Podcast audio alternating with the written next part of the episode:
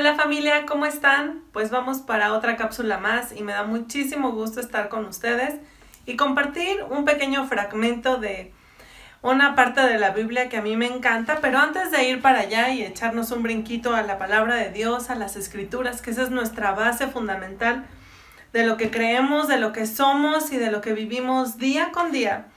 Yo quiero que visualices, no sé si alguna vez has ido a, a algún día de campo, donde hay unos ríos enormes y al lado hay árboles gigantes, frondosos, grandes.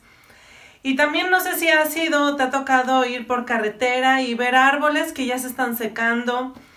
Este, podemos ir, por ejemplo, a, lugares donde hay árboles en, en, las costas de México, donde hay este, árboles de mango y los mangos están deliciosos colgando. Este, nosotros un tiempo íbamos a, a un rancho y había muchísimos árboles de plátano y veíamos cómo las ramas pesaban por, por los frutos tan grandes y tan ricos que eran los plátanos, eran unas cosas, y los árboles frondosos. Y yo quiero hablarte de los frutos esta mañana y, y, quiero que reflexionemos, porque la palabra de Dios dice que meditemos en la palabra de Dios. No nada más es como las tablas de multiplicar, ¿verdad? Dos por uno es dos. Aquí es medita, medita la palabra de día y de noche.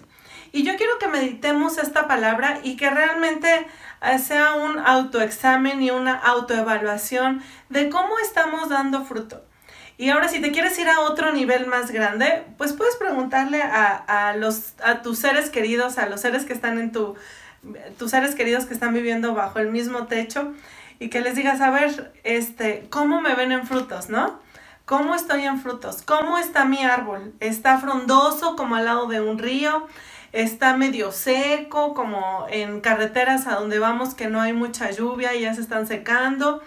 O están como esos árboles que han dado muchísimo fruto y que las ramas ya no aguantan de tanto fruto y tan frutos tan pesados que estamos dando. Y por eso yo quiero que vayamos por favor a Gálatas 5, 22. Y dice, pero el fruto del Espíritu es amor, gozo. Y ahí quiero ir leyendo y quiero que tú vayas investigando y que vayas realmente analizando y meditando. ¿Realmente sí respiro amor? ¿Realmente sí doy amor? ¿Realmente sí hay gozo en mi vida? Yo no, yo no te digo que siempre estemos con una sonrisa de oreja a oreja porque también se vale llorar y hay aflicciones, ¿verdad? Pero en medio de todo que haya gozo, paz, ¿Cómo está tu vida? ¿Eres una, ¿Eres una persona promotora de la paz en tu casa? ¿O eres una persona promotora de la guerra? No, ¿verdad? Seguro que sí es de la paz. Paciencia. Híjole, ahorita en este tiempo, ¿cuánta paciencia hace falta, verdad? ¿Cómo vamos en paciencia? Vamos por otro día más. Vamos por otro año más. ¿Cómo vamos en paciencia? Benignidad tiene que ver que es con la bondad, lo, lo bueno que hay en tu corazón, bondad, fe, ¿Cómo está tu fe en estos tiempos de tribulación, en estos tiempos que de repente hay subidas y bajadas y en las bajadas necesitamos estirar nuestra fe? ¿Cómo está tu fe? Mansedumbre. ¿Somos mansos y humildes o, o, o ya nos queremos revelar porque ya no aguantamos y explotamos, ¿no? dominio propio para controlar, por ejemplo, nuestra lengua, lo que queremos decir, no ser venenosos, no ser iracundos, ¿verdad?